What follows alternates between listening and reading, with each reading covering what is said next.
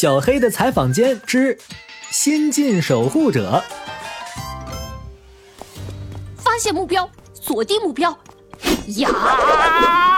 吃我一叉！哎呦，谁家一叉子倒了？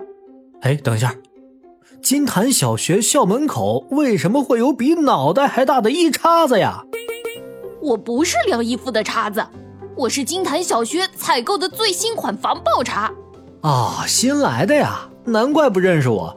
我是小黑采访间的主持人，这次来是想让粉丝们知道如何在校园暴力恐怖事件中保护自己。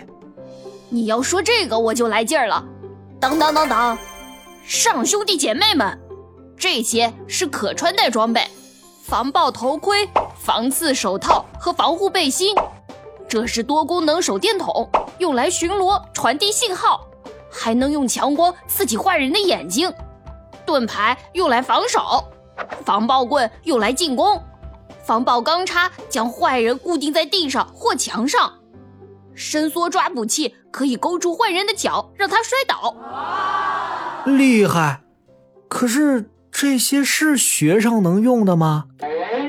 我们是给安保人员准备的，老师也能用，学生当然是逃跑啦。不围观，不停留，撒开腿跑，不回头。温馨提示：从楼梯撤离时，谨防跌倒踩踏哦。如果逃跑有危险呢？那就躲起来。建筑、树木、花坛、课桌都是很好的遮挡物。注意，远离窗户、玻璃等危险物品。被困在教室里的同学要齐心协力堵住门窗，防止坏人进入。哦，记住了。首先要保证自身的安全，再报警或向老师求助。